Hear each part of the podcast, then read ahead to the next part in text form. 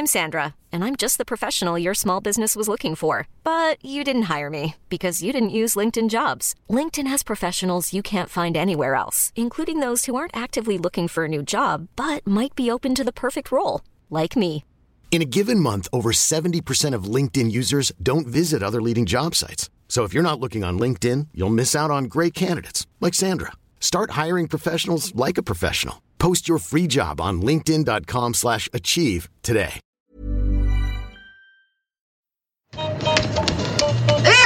Tiens, salut Mon vieux, faut pas courir comme ça Mais on va être en retard, la petite porte sera fermée, faudra encore passer chez le dirlo pour la dérouille, elle suffit.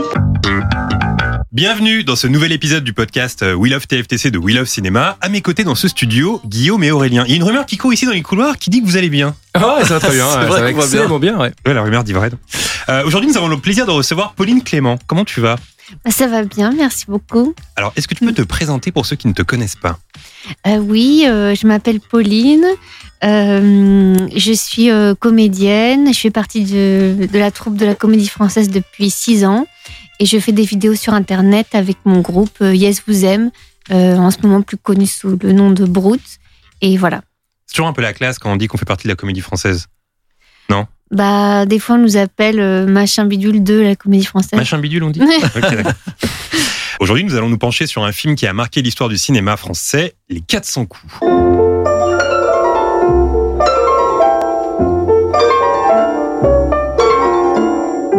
Sorti en 1959, Les 400 coups est le premier film de François Truffaut, âgé alors de 27 ans seulement à l'époque. Pour le grand public, ce film symbolise souvent en compagnie d'À bout de souffle, la nouvelle vague, mouvement initié au milieu des années 50, dont certains attribuent la paternité à Claude Chabrol, quand d'autres l'associent plutôt à Jacques Rivette. Un mouvement qui a révolutionné le cinéma français, avec une flopée de jeunes réalisateurs talentueux, des techniques cinématographiques nouvelles et surtout un cinéma qui dépeignait frontalement son époque. Les 400 coups racontent l'histoire du jeune Antoine Douanel, garçon de 12 ans à l'enfance difficile. Ce film obtint le prix de la mise en scène à Cannes et connut plusieurs suites dans lesquelles on vit le jeune Antoine Douanel évoluer dans le temps, toujours incarné par Jean-Pierre Léo. Alors la traditionnelle question qui ouvre ce podcast, quel est votre premier souvenir lié à ce film? Et je vais commencer avec Pauline.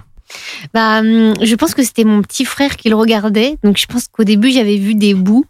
Et euh, j'avais été super choquée de la fin que je trouvais hyper triste. Pour moi, c'était vraiment euh, le drame parce que je me disais, je vais pas spoiler ceux qui n'ont pas vu la fin, mais je sais pas s'il se passe un truc vraiment extraordinaire, mais j'étais là, merde, mais qu'est-ce qu'il va faire après? J'étais vraiment en gros questionnage sur euh, questionnement sur euh, que, que va-t-il se passer après? Quelle est la suite? Guillaume? Euh, moi, je l'ai vu. D'habitude, on fait, je l'ai vu à sa sortie. Ben, effe- effectivement, non, pas, pas du tout. Je l'ai vu, je l'ai vu bien tard. En fait, je l'ai vu il y a trois ans, je pense. Et, euh, et effectivement, euh, je sais pas, j'étais direct tapé par, par par le film, beaucoup plus que par. Tu sais, on dit, on compare, enfin, on parle de nouvelle vague, mais je trouve ça beaucoup beaucoup plus accessible que du Godard, par exemple. C'est, enfin, je vois pas trop le délire. Je pense que nouvelle vague parce que ça en fait partie, mais Et souvent on associe pas- Godard et Truffaut, mais ils ont vraiment un cinéma différent. Ouais, clairement. Et en fait, euh, comment dire? Ben non, mais j'en garde un super souvenir. Je l'ai revu tout à l'heure pour euh, par souci ouais. journalistique. Ah, joli. Oh oui, parce que bon voilà. Taf, toi. Oh, je, le peux- je, peux- je, le, je, je le possède en Blu-ray. Est-ce bon, que t'as une carte de presse toi? J'ai une carte, euh, non pas du tout. Mais euh, non, mais c'est exceptionnel effectivement. Et euh, on dira peut-être tout à l'heure euh, les scènes qui nous ont marqué, mais la scène qui m'avait marqué la première fois, elle m'a remarqué cette fois-là, et je pense que c'est la scène qui marque tout le monde, mais elle est trop bien. Ok, Aurélien. Eh bien, moi, c'est pareil. Je pense que je l'ai vu tard. Et en fait, euh, j'avais acheté le coffret Antoine Donnel. Ok. Donc, pour moi, c'est un préquel euh, de Antoine Donnel. c'est genre, tu sais, euh, comme quand tu vois un film et que c'est la jeunesse de, en fait. euh, donc, euh, voilà. Parce qu'en plus, je, je crois que je l'ai pas vu. J'ai pas commencé par ça, le cycle. J'ai d'abord euh, vu, je sais plus, Baiser volé ou Domi- Domicile conjugal, je sais plus. Je les ai vus dans le désordre, ce qui est un peu débile. Mais pour le coup, après, quand vu que c'est en noir et blanc et tout, j'ai vu, j'ai vraiment l'impression, genre, ah ouais, c'est cool, c'est un film sur la jeunesse d'Antoine Donnel, en fait. Alors qu'en fait, c'est le début du cycle. Donc, j'avais absolument rien compris. Mais, euh, mais ouais, super. Voilà. Bonne chronique. Moi, quand j'avais 17, euh, 18 ans, j'ai commencé à m'intéresser à un cinéma euh, différent. Et puis, c'était un peu l'époque où, euh, où euh, je quittais ma banlieue natale pour aller à Paris. Et quand j'allais à Paris, j'allais dans les cinémas euh, du quartier latin, euh, euh, la Filmothèque, euh, Reflet Médicis, Le Champeau, tout ça.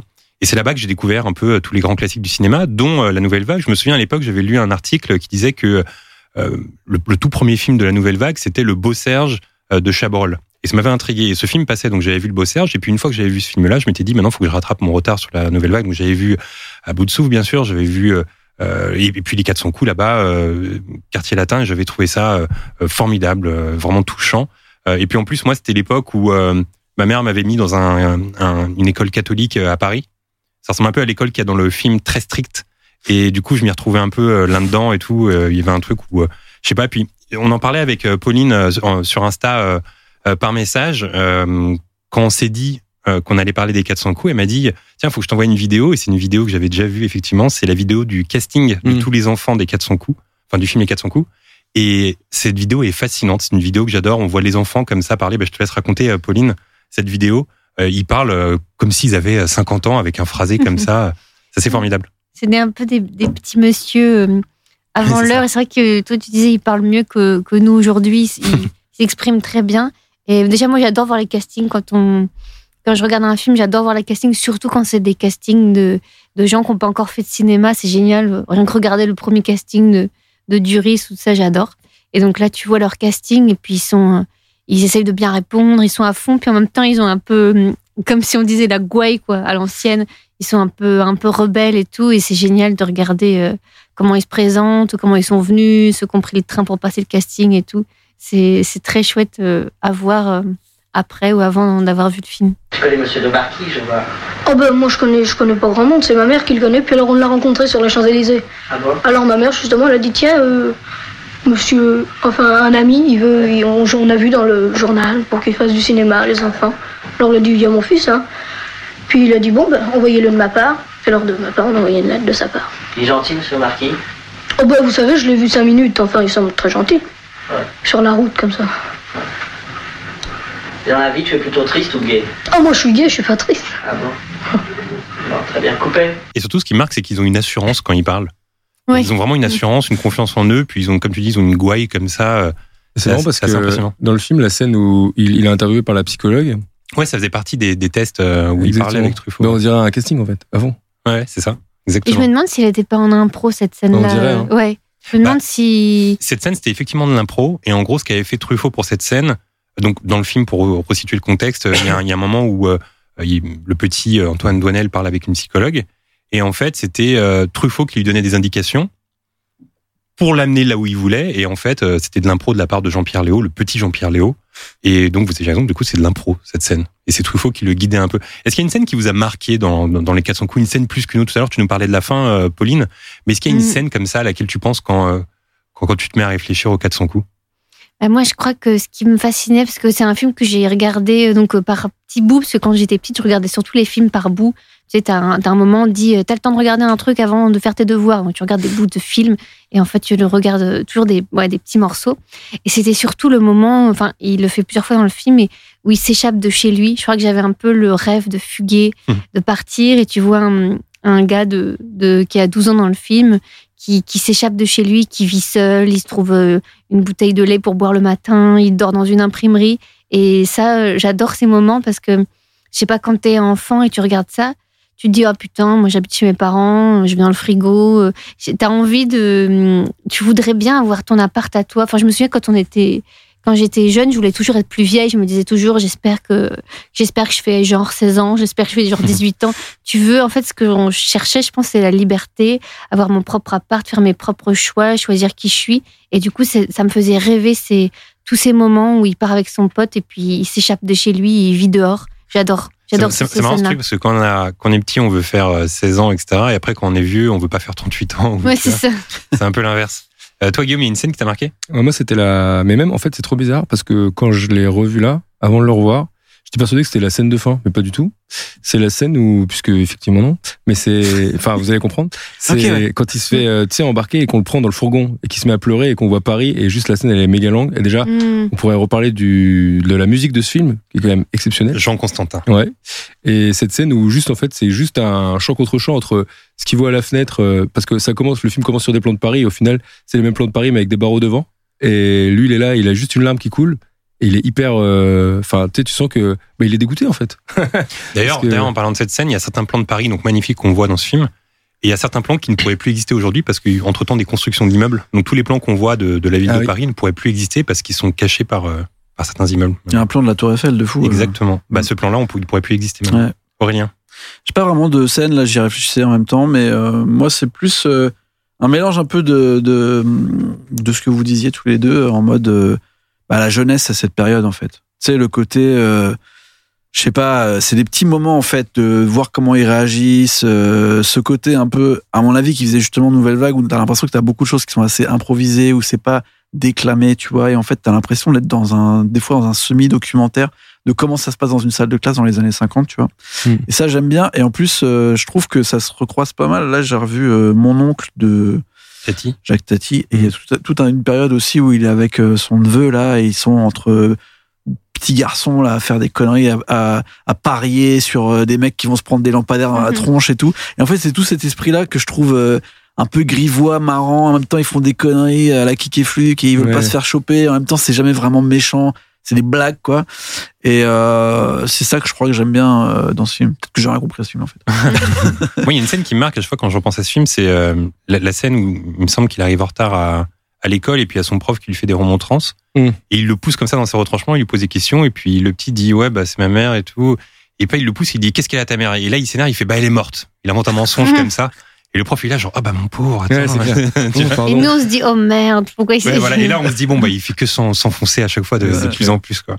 Et c'est marrant parce qu'en le revoyant, je me disais ce qui est fou, euh, ce que tu disais, euh, c'est que euh, ça a l'air d'être des petits monsieur et encore plus des petits monsieur parce qu'ils s'appellent tous par leur nom de famille Ouais. tout le temps. Ah oui c'est vrai ça. Ah ouais, j'avais pas. Et non, du gommier Du gommier bah, Tu sais, genre gros dégueulasse Des trucs comme ça, tu vois. Ils s'appellent tout le temps par leur nom de famille. c'est vrai. Et la scène de pleurs dont tu parles, je, ce que je trouve euh, en fait un peu troublant, c'est que il sanglote pas. Enfin, il est pas, en, en- il est pas en train de pleurer. Il a juste la larme qui coule, mais il a toujours son air de genre, euh, j'en j'en ai vu, euh, j'en ai vu d'autres. et Ouais, c'est ouais. ça que je trouve beau, Ouais c'est un c'est dur que quoi. Je suis un ouais, il, dur. il perd pas son truc et en À même fond. temps, tu te dis tiens, il est sensible, mais c'est pas le truc où tu le vois pleurer. Tu- À fond. Alors, au fil des ans et euh, suite à ce film, François Truffaut a construit euh, sa propre légende au point de devenir une référence pour plusieurs jeunes réalisateurs, plusieurs dont Steven Spielberg. Aurélien, raconte-nous comment Truffaut s'est retrouvé à jouer euh, sous la direction d'un de ses admirateurs dans Rencontre du troisième type en 1977. Eh bien, euh, c'est une histoire euh, assez drôle et qui parle justement de l'enfance en général. Parce que, euh, en gros, pour resituer, ça se passe en février 1976 et euh, Truffaut est dans son son studio de donc euh, ses bureaux de rue Marbeuf. Je sais pas, il en parle dans son truc. il- Ça ça m'a ça reste dans ma tête. Et, euh, et il dit, je reçois un coup de téléphone et là, pouf, c'est en américain. Il parle pas très bien anglais à l'époque, donc il comprend pas tout mais il capte que c'est Steven Spielberg. Et là, il fait waouh, délire. Ils avaient pas trop forcément de contact avant. A déjà Et, réalisé euh, à ce moment-là Les Dents de la Mer. Exactement. Et Truffaut, surtout, il est supra fan de son premier film, Duel, Ouais. où il dit que pour un premier film, c'est assez incroyable.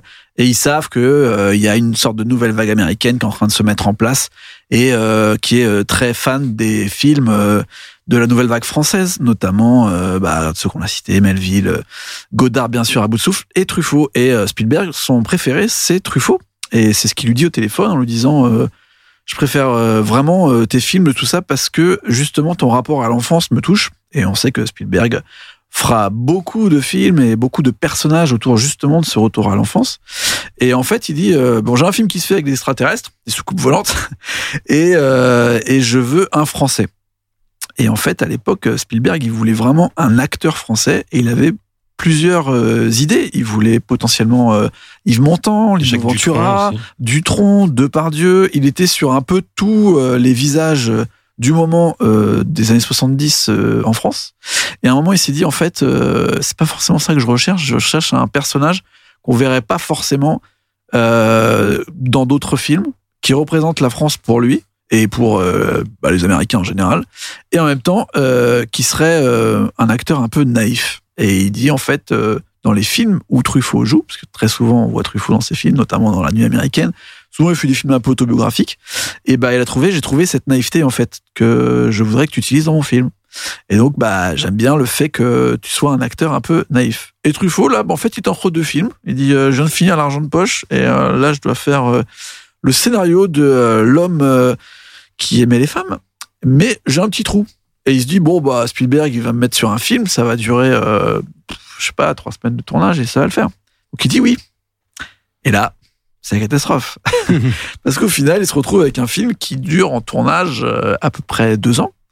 Et euh, il racontera que c'est le pire souvenir de tournage qu'il aura en fait. Il en racontera que huit ans après en disant genre bah maintenant je peux dire ouais, c'était génial, on était euh, dans le sud des États-Unis, en Alabama, c'était sympa, mais en vrai, sur le coup, c'était nul.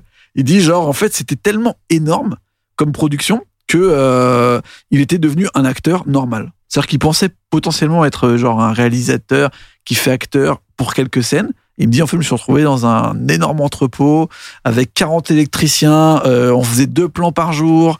Et en fait, euh, tu, te, tu te mets à réfléchir. euh, Enfin, t'es plus dans le film en fait. Tu, tu, tu filmes que deux séquences par jour, deux plans par jour. Donc au final, t'es comme tous les gens qui sont sur le plateau. T'as juste envie de te barrer. Tu penses au moment où tu peux rentrer chez toi voir ta famille. Et il dit, j'ai vécu ça vraiment comme un calvaire. Et il dit, c'est là où Spielberg, c'est un génie. Parce que euh, c'était le seul qui croyait au film en fait. Et il disait genre il y avait même les producteurs qui venaient en disant genre mais là il y a, trop de thunes qui rentrent dedans. Est-ce qu'on va vraiment injecter 2 millions? Et il voyait comment il faisait. Et il disait j'étais spectateur de de cette espèce de génie un peu même euh, maladif où genre il tenait entièrement une super production à bout de bras tout seul. Et il y avait que lui dans sa tête euh, qui voyait le film tel qu'il allait vraiment être, tu vois. Mm. Et ça, Truffaut, il a vraiment été impressionné par ça, même s'il a dit je ferai jamais ça, parce qu'il voyait pas l'intérêt d'avoir autant de de délais et de retard euh, par rapport euh, au film, tu vois. Lui, vraiment, c'est faut que ça soit beaucoup plus instinctif et surtout beaucoup plus proche de lui. Donc ça, il l'a pas compris, mais il a aimé être euh, dirigé en tant qu'acteur et ça lui a appris pas mal de choses sur le fait d'être dirigé et d'être vraiment pas à la source de l'histoire en fait et de seulement jouer pour euh, un autre réalisateur. Et ça, il l'a pris vraiment en, compte. Il a même raconté une, anecdote qui était assez drôle. C'est qu'il avait une, euh, une ligne dans son dialogue qui devait dire à un moment, genre, euh, quand les extraterrestres arrivaient, je ne pas, c'est l'histoire du film, il devait dire, genre, Einstein avait raison. Genre, Einstein was right. Et en fait, il en rêvait la nuit en disant, genre, euh, on dirait que c'est un truc de bande dessinée, euh, c'est nul en fait. Enfin, genre, euh, tu sais, c'est trop, euh, genre, euh, didactique, euh, hyper raccourci. Je veux pas dire ça en fait. Et euh, donc, il lui explique un peu euh, en disant, je pense pas que je vais le dire et tout. Arrive un jour où il, où il filme une scène, une autre scène, et en fait, il voit le mec à côté de lui, un autre savant, qui fait Einstein was right. Et là, il fait Putain, il a refilé ma ligne à un autre mec. Et en fait, il était énervé parce que, genre, euh, tu comme, comme il dit, genre, comme si j'étais euh, juste un acteur, en fait. Alors que j'étais pas content, je voulais pas faire cette ligne. Mais, genre, en fait, ça a créé euh, tout un univers euh, de. J'étais juste acteur sur ce film. Mm. Et ce qui était marrant, c'est qu'entre temps, il est revenu en France, il a tourné son, son film, donc, L'homme qui préférait les femmes, ou qui aimait les femmes, je ne sais plus, je me trompe toujours sur le titre de ce film. Et euh, Spielberg l'a rappelé en disant genre bah je suis en train de monter mon film et j'aimerais bien faire quelques séquences en plus. Est-ce que tu peux venir en Inde? Oh là Je fais ouais bah pff, ok. et il se Ah, retrouve il en quand Inde. ouais, c'est ouais. la scène d'ouverture du film, non? C'est ça. En fait, il a toutes les scènes d'ouverture, il les a tournées euh, après pour voir un peu comment ça pouvait se monter son histoire et comment il pouvait créer en fait cette histoire de sav- de savant de chercheur qui va trouver des des extraterrestres et des soucoupes volantes un peu dans le monde entier. Hmm. et euh, qui sont tournés donc bien après la séquence euh, principale de rencontre. Et euh, donc il y a cette séquence en Inde qui se passe très bien où il rencontre et il dit mais en fait il se dit à cette période je pense que je suis en train de tourner dans un film qui est continu et qui va jamais sortir. Il dit à Spielberg en fait tu vas me donner des rendez-vous tous les six mois on va tourner des trucs et en fait ça sort pas ton truc ça sort jamais tu vois. Et donc ça le fait rigoler et il dit ça m'a beaucoup fait me rigoler comme il a dit on va tourner une dernière scène et c'est la scène d'entrée dans le désert euh, avec la tempête de désert et tout ça, vraiment le début. Et il dit là, j'ai j'ai failli mourir en fait.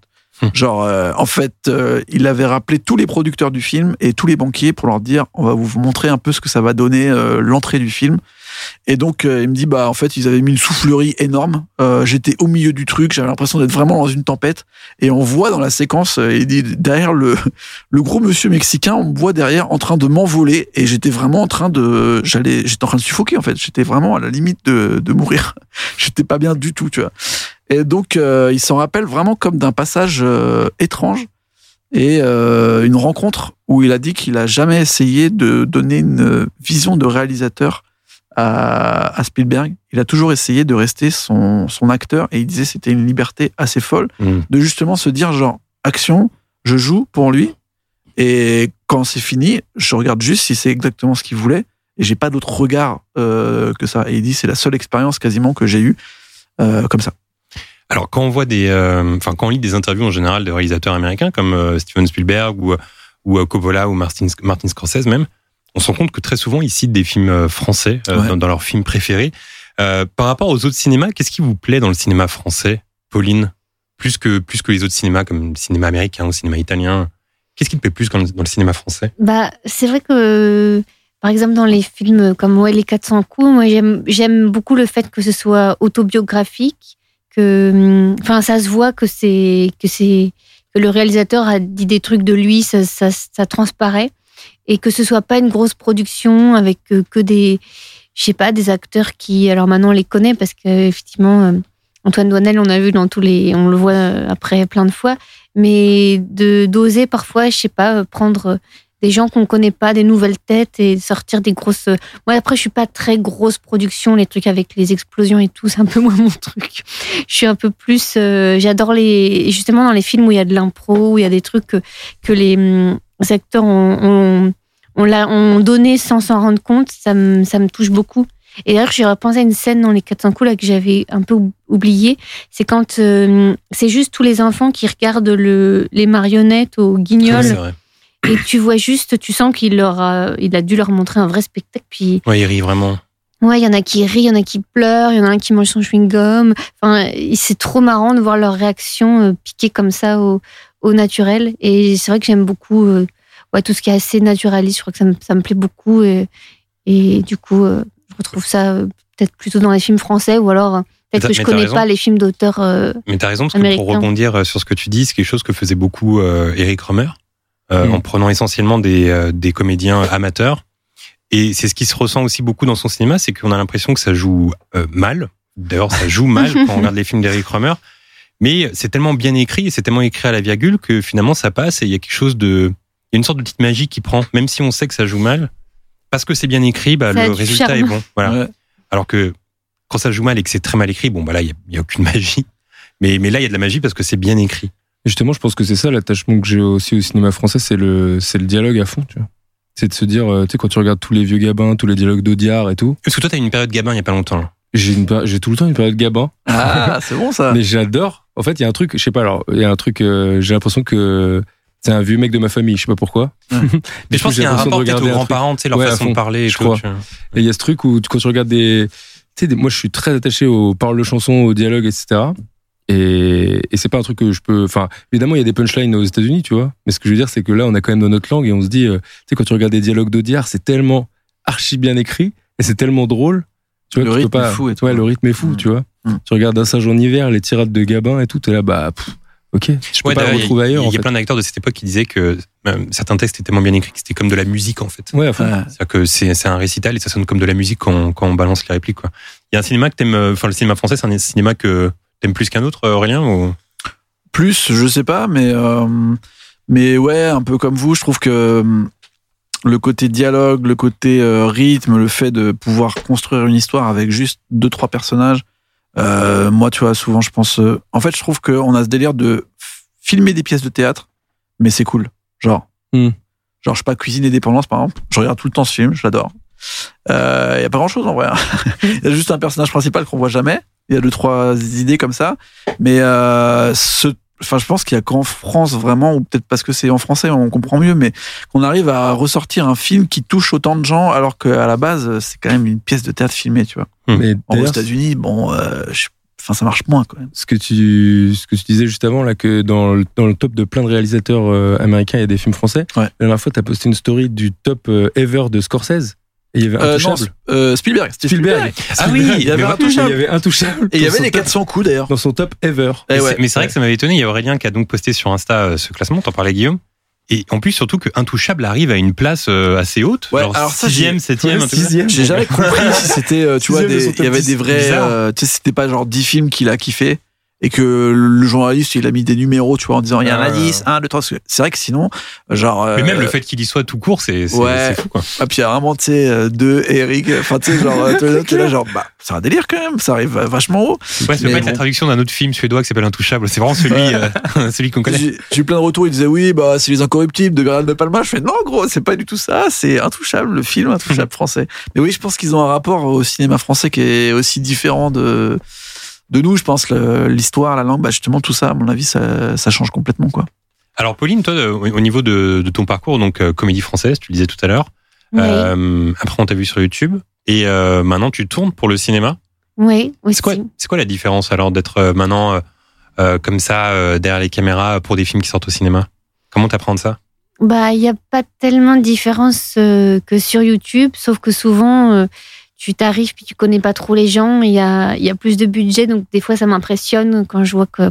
Qu'est-ce qui t'impressionne par exemple? Bah, quand je vois qu'à la déco, y a, on dit voilà, ça c'est ton appart, l'appart de ton personnage, et tu vois qu'il y a tous les éléments, qu'ils ont allé chercher les détails et tout. Tu te dis, oh putain, euh, des fois je me dis, oh putain, il faut que j'ai que j'ai bien mon personnage en tête parce que euh, eux, ils ont tout installé, tout, tout est pensé, tout ça. Alors que ce ce que j'ai fait sur YouTube, souvent ça va très vite. euh, C'est toujours dans le rush. Euh, On a le texte trois jours avant. Puis c'est fait avec un budget euh, minimum, tout ça, tout ça.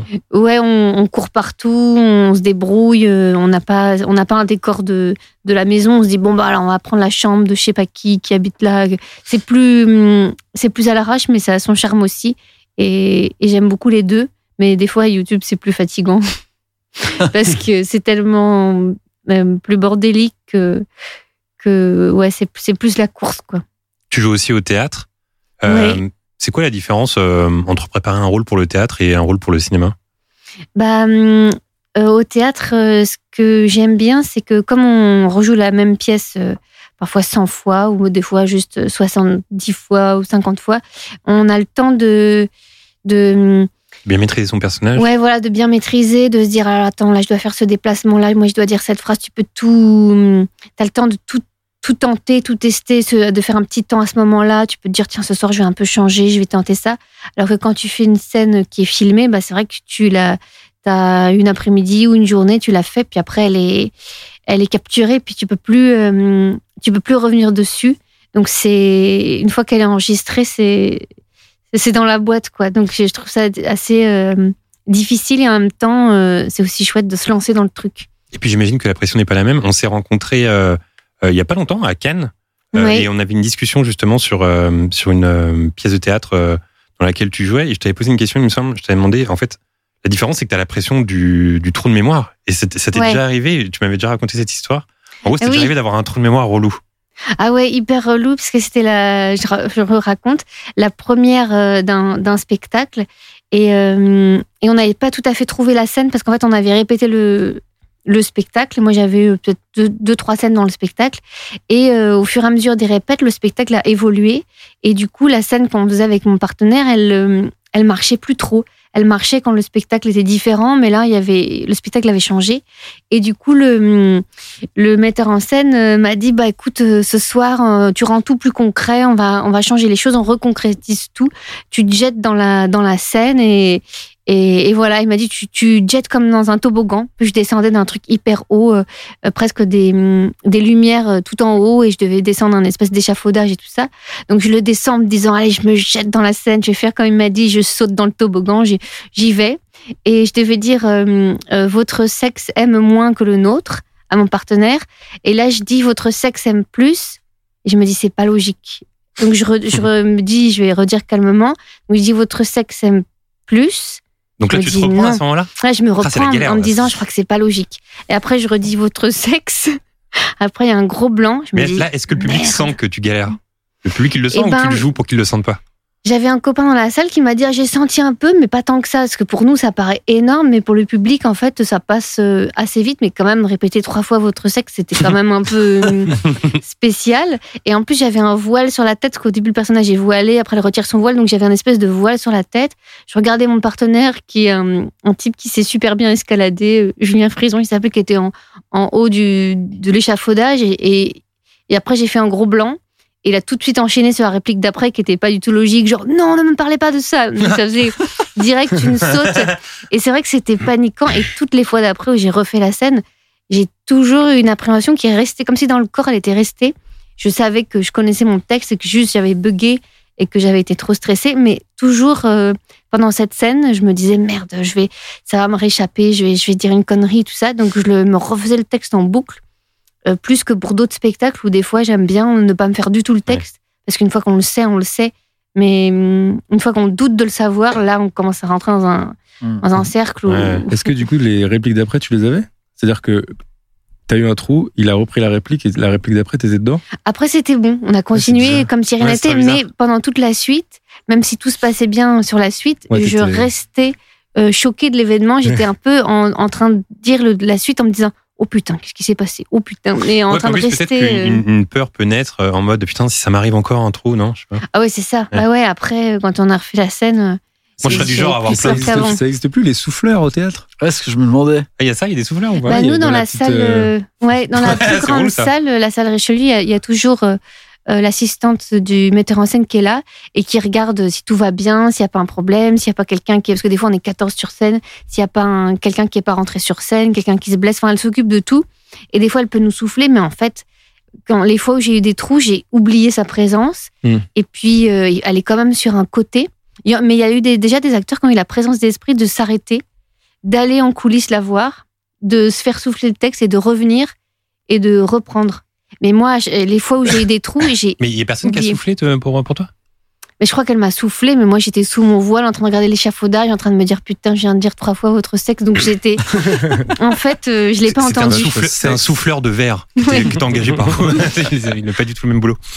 Euh, alors j'ai un petit jeu pour vous parce que c'est François Truffaut qui a Oui. réalisé euh, Ah. ce, ce film.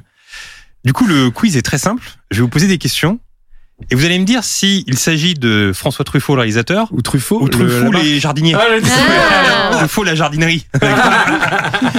Qui Donc, sort- qui sort en premier quand tu tapes sur Google. là là. on là est là. tous déjà allés chez Truffaut. François, il est plus. euh, Donc va falloir me le dire. Au début de sa carrière, il anime une émission de radio. Il faut savoir que Truffaut, ça vient d'un type qui s'appelle Truffaut ou Truffaut la jardinerie. Oui, bien sûr. Ah, ok, donc c'est un. Au début de sa carrière, il anime une émission de radio. François Truffaut ou Truffaut le jardinier? Truffaut le jardinier. C'est Truffaut le jardinier qui anime une émission de radio Ah ouais apparemment. Sérieux Pauline, François Truffaut ou Oh. François hein. Truffaut qui était critique au cahier du cinéma, c'est très plausible, je vous dis Ouais, ça. ouais, ouais, mais mais justement, animateur justement, radio. le piège est Ah, trop gros. Le piège est trop gros. Pauline Oh merde, je suis un peu perdue. François Truffaut ou François Votre ou Truffaut le sexe. Truffaut le jardinier Je vais dire euh, Truffaut le réalisateur, mais je suis pas Ah, trop sûre. ouais, il aurait une émission de ciné, ça paraît logique. C'est bizarre que tu dises ça, oui, c'est Bah, ça qui me fait mettre le doute. Moi, je dis euh, Truffaut le jardinier. Eh bien, c'est Truffaut le jardinier, Ah, ouais. qui avait une émission de, de radio qui s'appelait Les Conseils Jardins, émission dédiée au jardinage. C'était Truffaut le jardinier. le- C'était le l'antinémésis de, de Nicolas jardinier. sur, c'était sur quelle radio? Parce que. Ah ça j'ai pas l'info. Je suis pas journaliste comme toi, du coup j'ai pas. Euh, durant sa jeunesse, Truffaut le réalisateur ou Truffaut le jardinier? Durant sa jeunesse, il crée un laboratoire où il étudie la stérilisation partielle de la flore microbienne ainsi que les effets de la radioactivité sur la végétation. Truffaut le réalisateur ou Truffaut le jardinier? Intéressant. J'ai envie de dire Truffaut le réalisateur, je prends des risques. Oh. Bah, quand même, il y a Bah, ça végétation. dans ressemble le truc. tellement à Truffaut le, le fleuriste qu'on se dit que tu nous pièges forcément. Donc moi aussi, je vais dire Truffaut le Le réalisateur. ok Aurélien. Moi, je dis fleuriste, là, quand même. Mais bien sûr que c'est le jardinier. Ah, Bah merde oui, attendez. Il a La les effets oui, de la non, mais- radioactivité sur la végétation, il a pas que ça à foutre. Ouais, c'est- en fait, c'est- ton ton là. Non, je mais il ton, je réalise connais des ton films, il a ton. pas que ça à foutre, ouais, François Truffaut, ouais. de quoi vous parlez Euh, Il possède la. Légion d'honneur. Ah bah Truffaut, Truffaut. Ouais, Il François. faut me dire François, François. François Truffaut, le réalisateur. ok Ouais. Ah, il l'a, en tout cas. François Truffaut, le Pareil. réalisateur. Est-ce qu'il peut l'avoir tous les Aurélien deux François. Tous les deux ou pas Tous les deux fonctionnent aussi. Ah bah tous les deux Ah, peut-être. non. non, Truffaut, non, Non, Truffaut, Truffaut, François. Ouais, François non. Truffaut Ouais, ouais, ouais. Eh bien non François Truffaut n'a pas la Légion d'honneur, c'est bien Truffaut le jardinier qui la possède. Allez. Truffaut le D'ailleurs, jardinier possède la D'ailleurs, Légion il y en a d'honneur. un dont on dit le prénom et un dont on dit juste la fonction. Truffaut Ouais. le jardinier, il a pas Il de. s'appelle Georges Truffaut. Georges Truffaut, voilà. Georges Ouais, voilà, mais c'est Truffaut le jardinier, il a fait une, il a créé une jardinerie. La Légion Il d'honneur Truffaut le jardinier. Eh bien oui, il a la Légion d'honneur et, et, euh, François Truffaut ne l'a pas. Voilà. Ouais, c'est quand même bah, incroyable. Bravo. Charlotte Gainsbourg lui a déjà rendu visite chez lui. Ah, bah là, je pense que c'est Truffaut le jardinier. Truffaut, François? François François Truffaut Truffaut, ok. Ah, bah oui. Ah, attends. Oh, C'est peut-être les deux, hein. Ouais, c'est vrai. Ouais, non, il n'y a pas les deux, à chaque fois c'est l'un ou l'autre. À quel moment elle irait voir Georges Truffaut pour faire quoi? Après, Moi, je euh, dis Truffaut le Truffaut jardinier. le jardinier, Aurélien? Truffaut, il est, il est mort assez tôt quand même. Hein. Ouais, c'est vrai. Euh, Ouais, mais elle, était, elle, était, elle y allait avec Serge. Ah, Toute peut-être, ah, peut-être, ah, peut-être. Eh bien, c'était euh, Truffaut le jardinier parce que Charlotte, euh, Charlotte Gainsbourg est allée acheter des plantes chez Truffaut en 2016. Ah, mais c'était pas chez Ah. lui Oui, mais c'est les magasins Ah, Truffaut, lui, quoi. Ah oui, bah, elle allait dans les Ah, magasins non, Truffaut. Non, non, non, non. Acheter des plantes en 2016. Il y a les photos non, sur Google. Non, non, non, oui, non, non, non, non. Elle n'est pas allée chez François Truffaut, mais bien chez Truffaut. C'est vrai que La jardinerie. Et enfin, la dernière question, c'est un des plus quiz qu'on ait jamais fait ici. Ah, franchement. c'est le quiz Truffaut que Ah, il est bien, hein Et enfin, dernière question, euh, il possède un aquarium avec un petit reptile dedans. Truffaut. François Truffaut? Non, réponse à Truffaut, oui. Il a dit non. Bah, genre, genre ouais, Truffaut. c'est non, Georges C'est Truffaut. Truffaut les jardiniers, on peut trouver des reptiles là-bas dans des cages et tout. C'est-à-dire qu'il n'y a, aucune réponse pour François Il n'y a Truffaut. aucune réponse pour François Truffaut, Oh c'était le piège de ce quiz. Ah. C'était que Truffaut le jardinier. C'était la pour ça bio, la bio dur, Truffaut euh, le Et jardinier. le pire, c'est que c'est même pas une OP en plus. Georges Truffaut. Là, c'était le quiz Truffaut. Qu'est-ce que je vous dis Qui a gagné? Euh, Oui, qui a gagné euh, Personne, je crois. Personne. Mais personne Ah, n'a envie de Georges, remporter je le quiz Truffaut. temps. personne n'a envie d'être gagnant de ça. Euh, en gros, sur ma feuille, j'ai mis conneries enfance les 400 coups. Et j'en parlais avec Guillaume euh, hier. On était à une, euh, une avant-première et je me suis dit, pour le podcast, demain, j'aimerais bien qu'on parle de grosses conneries qu'on a fait pendant notre enfance ou notre adolescence, parce que c'est un peu le thème du film. Du coup, je vais me tourner vers euh, Pauline. Est-ce que tu as le souvenir d'une connerie ou d'une énorme bêtise que tu as pu faire dans ton enfance ou ton adolescence? Si tu réfléchis, je peux déjà demander à Guillaume. Alors, Comme ça, tu réfléchis à une. J'y ai repensé, mais je crois que je l'ai déjà raconté, celle dont on parlait Ah, hier. tu l'as déjà raconté? Je crois, dans le podcast, il me Ah semble. ouais. Donne-moi un mot-clé, je vais te dire. Non, mais j'ai très envie que tu la racontes à Je nouveau. la raconte quand même Ouais, vas-y. Allez, bah c'était pas. C'est pas fameux, hein. ça- ça- ça- il va pas ressortir glorieux. je tiens à vous le dire. C'était pas une bêtise, c'était plutôt une euh, blague à une personne euh, qui était dans ma classe, qui était un peu euh, euh, toujours au premier rang, euh, une petite, euh, un peu, voilà quoi, comment on dit, euh, une victime quoi, comment on dit Non, quoi, un mec bien. Bah un non, mec bien, un mec bien, voilà. mais qui est devenu un mec très bien. Mais à la base, bon, c'était un mec un peu voilà. Et euh, et il y avait une euh, une fille dans cette classe euh, qui qui était euh, bah, bah, qui avait grandi plus vite que les autres, c'est-à-dire qui était euh, vraiment euh, plantureuse, euh, voilà, qui était euh, très jolie. Aussi d'être plantureux à 12 ans. Ouais, mais tu vois, elle- en fait, c'est pour vous dire, elle avait tu sais, le- un t-shirt avec écrit Don't Touch. tu Ah vois oui, d'accord, oui, tu vois, ce genre bon, bref, sûr. ouais, on s'est compris. Et, et du coup, bah, elle était, elle était vraiment euh, mignonne, tu vois. Et elle était dans les cools de la classe. Et lui, pas du tout. Et moi, un peu au milieu, un peu le marrant, tu vois. Et du coup, pendant un cours, j'ai recopié, euh, j'ai écrit une lettre à cette meuf en recopiant euh, l'écriture de ce mec. Du coup, j'ai écrit en pâte de mouche et j'ai signé Julien, une belle lettre d'amour. Et après, j'ai dit à Julien, avec qui on... ah, j'ai dit que c'était Julien. Bon, bref. Et avec qui on n'était pas du tout potes. Je dis, ouais, Julien, je suis désolé de ça, faut que tu m'aides et tout. Parce que tu sais, je faisais souvent des crasses, tu vois. Non, non, non. Je dis, faut que tu m'aides, il faut que tu donnes cette lettre. Euh, parce que si elle me voit la donner, elle saura que c'est moi. Enfin, je suis trop timide, je peux pas y aller. Je suis fou amoureux d'elle et tout. Faut que tu m'aides et tout. Et tu là, oh, oh là là, oui, bon, d'accord. Et du coup, il est allé la donner la lettre. Et effectivement, elle, elle était avec son groupe de meufs cool. Et elle a fait, ouais, Julien il m'a écrit une lettre. Et tout le monde était là. Mais non, c'est pas moi, c'est pas moi. c'est horrible, je m'en veux. Et du coup, et je me suis barré parce que je ne mangeais pas à la cantine. J'étais là, salut. C'était ma petite gloire de la journée. Il était méga vénère et personne dessus. C'est une- c'est une grosse bêtise, ça, Non, ça se fait pas. Ouais, ça se fait pas, je m'en ça veux, pardon. Oui, ça se fait pas. Et Tu peux faire quand même tes excuses publiques aujourd'hui euh, dans le podcast. Je voudrais m'excuser auprès de Julien. Pardon, Julien. Euh, si t'écoutes ce podcast, je pense pas. Mais euh, pardon. Auraient pu tomber amoureux, peut-être. Non. Ah, mais c'est- Non. par contre, ça aurait été la belle histoire, par contre. Ah ouais, Ouais, la belle histoire, été- si j'avais arrangé ça. Si j'avais arrangé ça. Bah, là, t'aurais été le une histoire héros. de fou. Là, T'aurais été jaloux, du coup. Non, non. T'aurais été le héros, par contre. Ah oui, si je reviens de la cantine et qu'ils sont ensemble. Oh, euh. ah bah, dis donc. Ça, faut- Bon, c'est une petite bêtise, quoi. Bah, tu sais, moi, j'avais une Mais par contre. Parce que là, moi j'ai fait un truc gentil, mais écoutez ce qui va c'est rien écoutez- gentil. En aucun cas, c'est gentil. En aucun Écoutez cas, ce c'est qui va suivre. Écoutez ce qui va suivre. C'est Ah terrible. J'ai fait un truc un peu similaire à, à la blague de Guillaume. c'est Oh que- non. non, si. Beaucoup. Non. Non, mais, non, mais ah, ça se passe en cinquième. Déjà en cinquième, on n'est pas, euh, on est un peu, on est un peu idiot. On est idiot en cinquième ou pas? On est un peu Oui. idiot. Ah Oui, voilà, on est un peu c'est idiot. l'âge bête, hein. Et il y avait une fille dans ma classe, euh, je, je vais pas nommer, qui était pas très jolie. Voilà. Et un jour, je marche dans la rue avec, euh, je marche dans la cour de récré avec un pote, et je vois une carte d'identité de cette meuf par terre. Et donc, je, et donc je la prends, et en fait, dans l'heure de cours euh, qui Non, suit, une photo d'identité. oui, pas une carte d'identité, une photo d'identité, pardon. Un petit carré photo d'identité. Et dans le cours qui suit, euh, j'ai un pote, un pote de l'époque qui s'appelle Mehdi qui est devant moi. Et en fait, euh, je prends son portefeuille qui est dans son manteau et je mets la, la photo de la meuf dans le portefeuille derrière un truc un peu transparent. Le cours se termine et après on est dans la dans, dans, dans la cour de récré avec tout le monde. Et là je dis à Mehdi eh fais voir ton portefeuille il a l'air vraiment cool. Et il sort son portefeuille et là je vas-y ouvre-le. Et là il y a la photo de la meuf et donc tous les, tous les mecs étaient là genre oh il sort c'est sa meuf et tout machin et tout et toute l'année tout le monde a cru que c'était sa meuf et voilà quoi c'est la blague euh, j'en suis pas fier et je tiens à Bah, c'est m'excuser honteux en fait. bah oui bah c'est honteux comme toi qu'est-ce que je te dis? Bah, c'est- une bêtise. Ils auraient pu sortir ensemble aussi. Ils auraient Ah ouais. effectivement, ils auraient pu Ils auraient sortir pu avoir une révélation et avec ça, cette photo. et ça aurait pu être la belle histoire. C'est pour ça qu'on faisait ça à la base. En fait, on a raconté ces deux histoires pour que tu te lâches, Pauline, et que tu t'aies aucun scrupule à raconter une bêtise que t'as pu faire quand t'étais ado ou enfant. Mais j'ai pas, j'ai dû faire des trucs un peu méchants, mais j'ai pas le. Mais pas forcément méchant, mais des J'ai pas en conneries. euh. tête là. Des crasses. Après, je me souviens que je cherchais à faire toute, euh, surtout en cinquième. Effectivement, l'année de la cinquième, c'est une année euh, très très bonne pour les, les conneries. Je cherchais à faire tout ce que je pouvais. euh, S'il y avait une connerie à faire, je- je- j'essayais Déjà, tu toujours de la faire. fuguer, c'est ce qu'on a appris au début du podcast. Ah ouais, Tu j'avais. rêvais de fuguer. Ah ouais, je rêvais de fuguer. Bah, je me souviens d'ailleurs, il y avait un, il y a une scène un peu comme dans le film, parce que dans le film, à un moment, il y a un copain de du, garçon d'Antoine qui arrive et qui dit oui, je voulais savoir s'il allait bien parce qu'il n'est pas allé à l'école aujourd'hui. Et je me souviens que j'avais un pote qui avait appelé chez moi euh, pour demander si j'allais mieux parce que j'avais été malade la veille. Alors qu'en fait, la veille, euh, c'était euh, un copain de ma classe qui m'avait dit ouais, je dois être bien habillé, j'ai un événement, tu voudrais pas qu'on aille essayer des costards au, au bon marché et genre on avait on était ridicule parce qu'on avait euh, je sais pas 13 ans et on rentrait genre chez Sandro dans les boutiques comme ça pour dire bonjour on vient pour essayer des costards euh, et des tailleurs et c'était le truc débile parce que je pense qu'ils voyaient bien que on n'allait jamais les acheter et on, on essayait ça et on est on, et j'avais séché l'école mais je me souviens que aujourd'hui c'est pas une grosse bêtise mais sur le coup quand tu vas pas à l'école c'est un truc euh, Ah ouais. qui te saisit au ventre, quoi. Tu te dis, oh putain, je, suis- je suis pas allée à l'école et tout ça. Et je me souviens après, en cours de. Ça, c'était plutôt une, une idée con, un peu dégueulasse. En cours de soutien, on avait un- ouvert un pot de Nutella qu'on on se faisait tous passer par terre. On avait plongé une règle dedans et chacun se le passait et mangeait le. Ah, relou de faire À la ça. règle.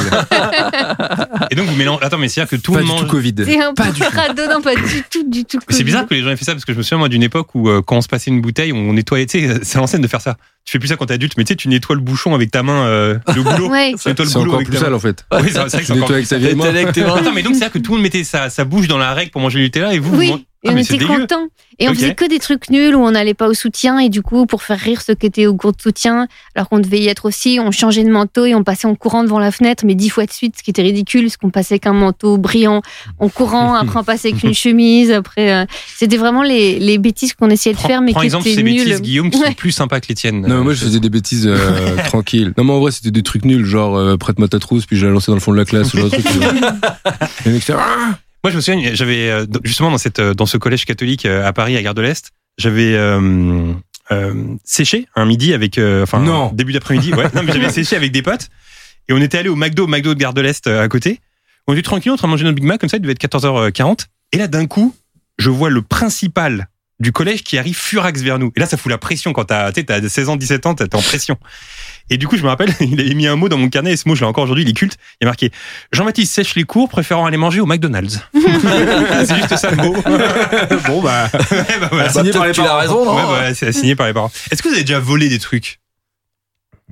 Non. Vous avez jamais volé Non. Bon, allez là. Ah, moi, oui. Ah, tiens, bah voilà, enfin. Ouais, ça enfin donne- quelqu'un qui se Ça lâche. me donne pas ça. T'as volé des trucs apparemment, Pauline?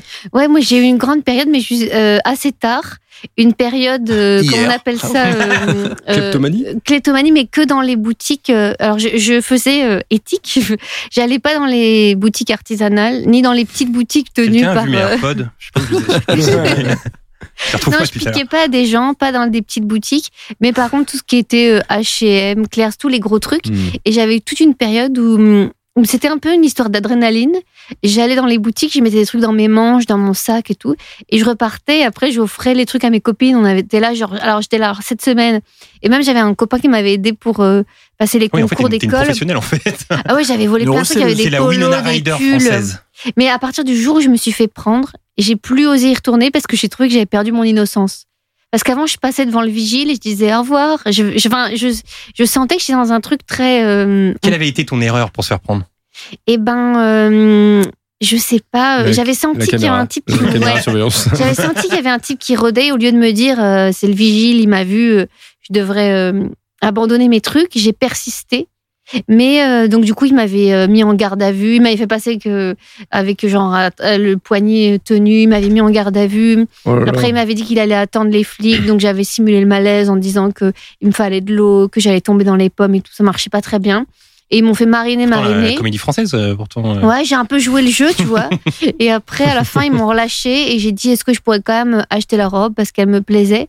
Et il a dit bon, euh, alors euh, vous allez aller à la caisse. Et après j'ai dit c'est pas ma taille, je voudrais une autre taille. Et il m'a quand même donné la Ah, robe ils en ont dit, autre mais elle est taille. relou, putain. Est relou de ouf. Du coup, t'as passé ton mercredi après-midi là-bas. Bon, Bah ouais, et puis en plus j'étais emmerdée parce que là-bas on te prend ton téléphone et t'es genre je peux plus joindre personne, tu te sens complètement euh, coincé. Mais après j'avais perdu mon innocence alors que j'avais un, un certain bagou. Je commençais à, Ah, à bah voler ouais. de plus en plus. euh, C'est génial ce témoignage. je commençais à voler un canapé, un canapé chez Conforama. Bon. ouais, je commençais à faire des progrès, des trucs de plus en plus gros, des. Ouais, ouais. Des tableaux de maître. euh, des- Moi, mais c'est marrant parce que mon anecdote va te plaire. J'ai volé une fois dans ma vie. C'était chez Stadium. Je devais avoir euh, 10, ouais, 19, 20 ans. Et j'étais avec un pote. Et à l'époque, il y avait une marque euh, qui fonctionnait bien qui s'appelait Homecore. Je sais pas si ça vous parle. Ah, ouais. Et Homecore, ça coûtait hyper cher. Et je vais chez Stadium. Et en fait, je vois une veste, euh, un peu une veste habillée, mais en, en tissu, euh, genre euh, casual chic. On peut appeler ça comme ça? Casual chic. Mm. Casual chic. Casual chic. Et donc, euh, Homecore, très simple et tout, très cool. Et je regarde le prix, elle est à 300 euros, la veste. Je me dis, bon, bah, j'ai bien évidemment pas les moyens pour, euh, pour acheter cette veste. Et en fait, je vois que il y a pas le bip. Tu sais, toi, tu t'y connais, Pauline, en vol. Ah ouais, ouais. Ouais, faut tâter, ouais. Tu voilà, tu sais, le truc en, en, en plastique, là, euh, Ouais. euh, recto verso, tu vois. Et je vois qu'il y est pas sur celle-là. Et ce jour-là, j'avais un, un gros trench. Et en fait, je me dis, allez, j'ai la tente. Je vais dans la cabine d'essayage. J'avais jamais de volé de ma vie. Et c'est mon pote qui me chauffe, qui me fait, vas-y, vole là et tout. Je sais pas, adrénaline. Tu connais cette adrénaline, toi? Ouais, ouais. et donc, je vais dans la cabine d'essayage et je mets la veste en dessous de mon trench. Et je me rappellerai toute ma vie de ce moment où je passe le portique de, de, de Stadium. Il y avait deux gros gardes du corps qui étaient, euh, qui étaient là à côté et tout. Et je me dis, ça va sonner parce qu'il n'y a pas le truc en plastique, mais il peut peut-être y avoir, tu sais, un, une sorte Je de vois dans à l'intérieur. oui, Ouais, oui, voilà. avec le code barre. Et je me dis, je vais sonner et tout, je vais me faire défoncer et tout. C'est ah. Et donc j'y vais et ça ne sonne pas. Après, on s'est regardé avec mon pote, on a commencé à courir dans la rue d'à côté. Et quand j'ai couru, il y avait une adrénaline. C'était fou, quoi. Et du coup, cette veste, je l'ai tellement je pense mise que après. quand tu fais ça, tu penses que ton visage il est normal alors que pas du Ouais, tout. ça joue. Ouais, c'est clair. Par contre, moi, ça jouait très, très, très mal quand je suis sorti.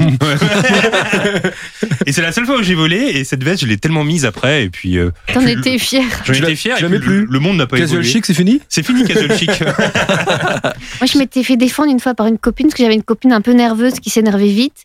Et, et on était à Londres et moi j'avais volé. des- Elle m'avait dit il me plaît ce collier mais je peux pas me l'acheter, il est trop cher. Donc je l'avais hop, je l'avais mis dans, mon, dans ma manche. Putain, mais t'es une professionnelle. Et ouais, je l'avais hop, je l'avais- je l'avais mis. Et tout d'un coup elle me dit putain mais pourquoi ils nous suivent vigile, il est chiant, ça va pas, de nous suivre comme ça là, les hommes, je sais pas quoi. Et moi je dis rien. Après elle me dit Pauline me dis pas que tu m'as fait ça. Et je dis rien. Et grâce au fait qu'elle soit énervée, le type s'est dit qu'est-ce qu'elle a la copine et, et il avait un peu reculé, on avait pu Ah, sortir. mais donc, elle t'a sauvé alors? Ouais, grâce au fait qu'elle m'a dit c'est pas possible, on est suivis, euh, ils sont malades. euh, et moi je disais rien, j'étais là. hum. Et donc là, c'est fini le vol aujourd'hui, c'est terminé. euh, Ah, le jour où je me suis C'est fait prendre, l'exclusivité euh, que tu nous livres aujourd'hui, le vol, ouais, c'est terminé. c'est fini. Non, j'ai j'ai perdu mon innocence, je peux plus y arriver comme avant. Je vais, Ah bon. je vais appeler ce podcast Pauline Clément de petits points, le vol, c'est terminé pour moi. Alors, euh, Guillaume, plutôt dans le podcast, Aurélien euh, nous racontait l'aventure de Truffaut sur rencontre euh, du troisième type. Mais Truffaut n'est pas le seul réalisateur français à s'être exporté aux États-Unis. Il y en a eu d'autres avant et après lui. Et en effet, ils sont nombreux à avoir tenté une carrière outre-Atlantique avec plus ou moins de succès, à commencer par Jacques Tourneur dans les années 40, né à Paris 12e et qui part aux États-Unis dès l'âge de 10 ans pour suivre son père Maurice Tourneur, lui aussi metteur en scène mais dans le cinéma muet de l'époque. Ils vont revenir en France en 1925 et Jacques va repartir tout seul à Hollywood après avoir réalisé quatre films en France. Là-bas, il s'illustre dans le cinéma fantastique, notamment avec un film dont on avait déjà parlé ici, euh, dans une chronique, à savoir euh, La Féline, qui sort en 1942, film dans lequel il invente l'effet bus, dont on avait encore euh, parlé ici. On va anglifier son nom en Jack Turner, et il va réaliser là-bas, ouais, Génial. Jack Turner. Jack- en fait, c'est Jack Jacques Turner. Et il va réaliser là-bas une trentaine de longs métrages, comme La Griffe du passé en 1947, avec non moins que Robert Mitchum et Kirk Douglas, et même travaillé pour la télé en réalisant un épisode de Bonanza et un épisode de Twilight Zone. Ah Pas ouais. mal. Ah, pour lui. Avant de Ah, je finir savais sa pas vie, qu'un Français avait fait un épisode de Twilight Zone, c'est cool. bah, c'est Jack Turner. Jack Turner. Avant de finir sa vie en Dordogne, la question étant est-ce que nous, est-ce que nous ne serions pas tout bonnement face à un crack? Eh oui, Bah oui, c'est c'est possible. On enchaîne avec un autre grand réalisateur en la personne de Louis Malle qui a traversé aux États-Unis, qui a tra- Bonsoir, qui a travaillé aux États-Unis, non par goût, mais pour fuir la polémique. Louis Malle, qui commence sa carrière en France avec le documentaire Le Monde du Silence en 1955, qui suit le bateau du commandant Cousteau et qui remporte la Palme d'Or en 56. Il enchaînera ensuite euh, les succès, notamment avec son premier long métrage Ascenseur pour l'échafaud avec Jeanne Moreau en 1957. Et je rappelle qu'en 1957, quand il a fait ce film, il avait 25 ans. Ça rend très modeste. Bah, Truffaut, les 400 coups, 27 ans. Ouais, c'est ça. Ah, c'est fou. Avec une BO culte de Miles Davis qu'on connaît. Il enchaîne euh, avec Les Amants et Zazie dans le métro. Mais c'est dans les années 70 qu'il va connaître la polémique avec deux films. Le Souffle au cœur en 1971. Est-ce que vous avez vu ce film? Non. Non. Film sur une relation incestueuse entre une mère et son fils. Et Lacombe Lucien, trois ans plus tard. Oui. Ah ouais. Histoire euh, d'un homme qui entre dans la collaboration après avoir été dans la résistance, considéré comme un chef-d'œuvre euh, pour certains et un affront à la mémoire des résistants pour d'autres. Il n'en fallait pas plus à Louis Malle pour dire bye bye aux polémiques et partir aux États-Unis. Bye bye aux polémiques, pas vraiment, puisque son premier film américain euh, met en scène Brooke Shield, toute jeune, et euh, traitera de la prostitution enfantine à la Nouvelle-Orléans. Ouais. Donc, euh, vous l'avez vu ce film aussi? C'est Atlantic City, non? Non. Non, Atlantic City, c'est son deuxième, non? Hmm, Non. Ouais, ça, je- ça, je le couperai en montage. Après, il, ouais, enfin, en gros, il choisit toujours les sujets un peu euh, polémiques. Ensuite, il réalisera sept films là-bas, notamment un film qu'on aime tous ici, My Dinner with André. Est-ce que tu as vu ce film? Non. Ben voilà. Euh, vo- Vole-le à la Fnac. mais, aussi, mais aussi Atlantic City avec Burt Lancaster et Suzanne Sarandon. Et avec ça, Mais j'ai dit Atlantic City, justement. ben oui. Mais Ouais. c'est pas son deuxième film. Oui, mais je pensais, non, mais je pensais que c'était son deuxième film américain. Ah oui, parce que ce sera coupé, du coup, personne ne va comprendre. Ah, mais du coup, je vais peut-être le laisser, je sais pas, j'ai dit. On en galère. Euh, la question étant, sommes-nous face à un crack? Bah oui, on dirait bien. Voulez-vous un autre crack qui a fait carrière aux États-Unis? Évidemment, Michel Gondry. Michel Gondry qui a commencé Ah. sa carrière en tant que musicien pour son groupe Oui Oui, pour lequel il va se mettre à faire des clips. Clip dont un sera diffusé sur MTV, à savoir La Ville, et qui va tomber sous le regard de la jeune Björk, qui va lui demander de réaliser son prochain clip. S'ensuit alors une collaboration fructueuse et un méga tremplin pour Michel Gondry, qui devient le réalisateur de clips en vogue. J'ai d'ailleurs vu dans mes recherches un clip dont on ne doit pas lui parler souvent, en tout cas moins que Around the World des Daft Punk, à savoir Do l'enfant d'eau de Jean-Luc Lahaye en 1988. Eh oui, celui-là on lui en parle pas trop. Il fera alors son premier long métrage aux États-Unis en 2001 avec Human Nature, avec Patricia Arquette et Tim Robbins, sur un scénario de Charlie Kaufman, film qui devait être réalisé par un autre réalisateur de clips, j'ai nommé Spike Jones, Jonze. mais qui préférera le produire et filer le plan à Michel Gondry. Mais c'est malheureusement un échec, un échec au box-office, contrairement à son deuxième long métrage avec Jim Carrey et Kate Winslet en 2004, un film qu'on adore, Eternal Sunshine of a Spotless Mind, au cas Oscar, pas Oscar, Oscar du meilleur scénario original et consécration pour Michel Gondry. Il refera ensuite trois autres films purement américains, Be Kind Rewind en 2008, The Green Hornet que j'ai pas vu. Est-ce que vous l'avez vu? Ouais, j'ai vu, moi. Pas trop aimé, moi. C'est avec Seth Rogen C'est avec Seth Rogen et il explique que Seth Rogen il a produit, il joue dedans, etc. Et que du coup Gondry il avait aucune marge de manœuvre et qu'il a pas trop aimé le film. on sent pas trop la patte Gondry dans ce film. Ouais, par. Et The We and the I en 2012. Ça non plus, je l'ai pas vu. C'est très Ça cool, se passe c'est dans dans un bus Ouais. Ah bah. Et c'est avec que des Super jeunes film. du Bronx qui rentre de l'école. et qui sont pas du tout acteurs. Ouais, c'est un super film. dans ça. une école. Mais difficile d'évoquer le succès francophone outre-Atlantique sans parler de Luc Besson, bien sûr, réalisateur à succès en France avec le dernier combat Le Grand Bleu, qui a eu par ailleurs un gros succès mondial, Subway, en- mais c'est avec Nikita et surtout Léon qu'il explose à l'international en 1994. S'ensuit une série de succès qu'on connaît tous, Le Cinquième Élément ou encore Valérian. Ah non, attends, Le Cinquième Élément, ben non, attends, attends, attends, j'ai sauté une ligne. Le Cinquième Élément en 97, mais aussi la série de films Arthur et les Minimoys, Lucie ou encore Valérian en 2017, qui est un peu moins bien. Cinquième élément, qui était le film français avec le plus gros succès commercial aux États-Unis, détrôné en 2008 par un autre film réalisé par un Français, à savoir. Et vous l'avez pas. Euh, 2008 2008, réalisé par un Français aux Euh. États-Unis Attends, le, cinquième élément était le film français avec le plus gros succès commercial aux États-Unis, mais en 2008, il a été détrôné par un autre film réalisé par un Français. Aux États-Unis. Bah, touchable. Non, un film américain et réalisé par un Français. Bah, Luc Besson encore Ah, Pas non, le choc des titans. euh, C'est pas Taken pas- Taken, bien joué, Ah. bravo. Taken de François Morel est aussi produit par Luc Besson qui gagne à tous les coups. Il suffit de regarder le classement des films français qui ont fait le plus gros score au box-office mondial pour comprendre. Enfin, les films français qui ont fait le plus gros score au box-office mondial pour comprendre. Le premier étant Lucie avec 463 millions de recettes, suivi de Intouchable. Mais après, Taken 2, Taken 3 et le cinquième élément. Il y en a quand même mis 4 dans le lot. Pas mal. Difficile de faire plus gros. Autre réalisateur avec une carrière outre-Atlantique qui doit son succès à sa deuxième réalisation Haute Tension en 2003, Alexandre Aja. Haute Tension distribuée d'ailleurs par EuropaCorp, la boîte de Luc Besson, qui est vraiment partout et qui va permettre au cinéaste de faire son trou dans le monde du cinéma fantastique avec ensuite le remake de La colline à des yeux, Mirrors, Piranha 3D ou encore Crawl. Crawl euh, dont tu m'avais parlé, que j'ai toujours pas vu. Bah, je trouve qu'il est vraiment fort euh, à Jam. Il fait vraiment des, films d'horreur euh, qui fonctionnent bien. Et Crow, je l'avais vu en vacances. euh, j'étais, j'étais au bord de la plage. C'est vraiment le film qui se consomme en vacances avec un crocodile euh, dans un sous-sol. Un euh. film popcorn. Mhm. Ouais, c'était vraiment cool. Il est fort à jeu. Et citons aussi euh, Jean-Pierre Jeunet, qui, fort de son succès avec Délicatessen et La Cité des Enfants Perdus, se voit confier la réalisation d'Alien la Résurrection en 97. Qui est un film que j'avais pas trop aimé. Enfin, sur l'instant, je le trouvais vraiment en deçà de- des trois premiers aliens. Est bien. Et plus le temps passe, et plus je l'aime ce film. Plus je le trouve bon. Et alors, Jean-Jacques Hano avec 7 ans au Tibet en 97, vous l'avez vu? Ah ouais. Ouais. Eh oui, Pitt. Brad. avec Brad. Louis Leterrier avec L'incroyable Hulk en 2008. Eh ouais. Et aussi euh, le choc des titans. C'est Exactement. ça que je disais. Louis Leterrier, exactement. Mathieu Kassovitz avec Gothica et Babylon Heidi, avec un peu moins de succès. Ah, excellent. Ah ouais? Non.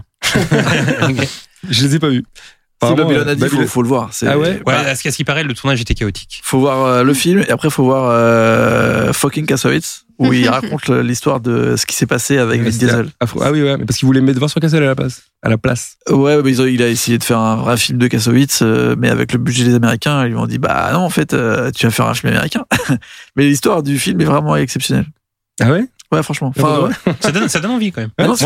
Plus. euh, c'est un bouquin qui est assez cool à la base et le projet était fou et en fait bah ça s'est un peu sabordé mais vraiment voir le making of c'est c'est impressionnant surtout si vous aimez bien voir Kassovitz péter des durites et s'embrouiller avec Vin Diesel parce que ça part vite dans les sucettes J'aimerais bien voir ça.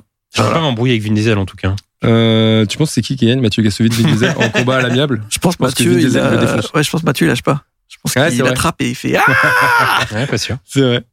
Et plus, Plus réce- Mathieu je sais pas pourquoi plus récemment aussi, euh, Jacques Audiard qui dirige Joaquin Phoenix et Jake Gyllenhaal dans Les Frères Sisters. Super film. Ouais, super film. Mm. Guillaume Canet avec Blood Ties en 2013 que je n'ai pas vu. Et encore euh, la dernière, Mélanie Laurent avec Gavelston en 2018 que je n'ai pas vu non plus.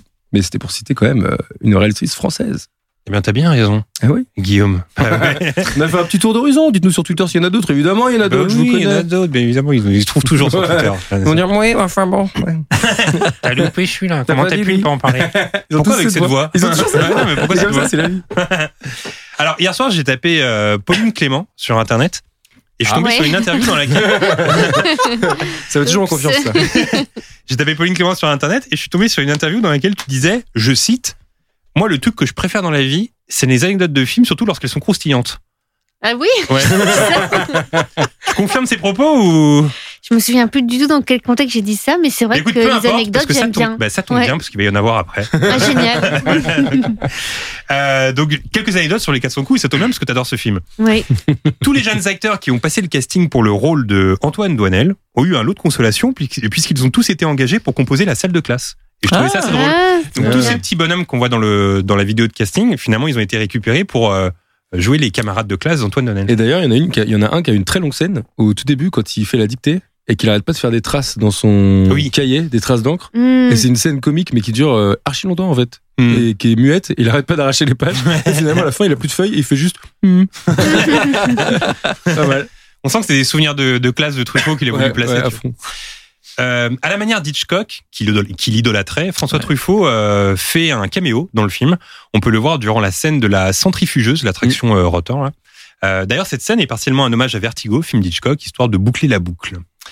Euh, fait rare à l'époque, pour être souligné, ce film est entièrement tourné en décor réel, aucune scène tournée en studio, et c'est un peu ce qui changeait avec le cinéma traditionnel, euh, qui était très théâtral. Par exemple, le cinéma de Jean Renoir euh, au début des années 20-30, c'est que là, les, les caméras descendaient dans la rue, et c'est aussi ce qui faisait la nouvelle vague. Euh, durant une scène, on peut apercevoir la façade du cinéma Le Gaumont Palace, situé boulevard de Clichy.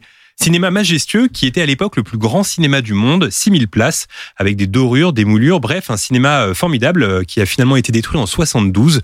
Aujourd'hui, à la place, il y a un Castorama. C'est triste. Tu préfères le C'est cinéma ou décevant. Castorama non, mais c'est des ans, mais je vous conseille de taper Gaumont Palace sur Google, vous verrez, c'était dingue ce cinéma, c'était Ah, mais vraiment c'était à- magnifique. C'est à la place de Clichy Ouais, place de Clichy, ouais. Hmm. Et maintenant, c'est un casto à la Ah, je place. vois où et- il est le casto. En plus, il est une au place. coin à euh, l'angle. ouais, ouais, il Ouais, voilà prend. ça. Et Il y a l'hôtel Mercure euh, juste derrière. Mhm.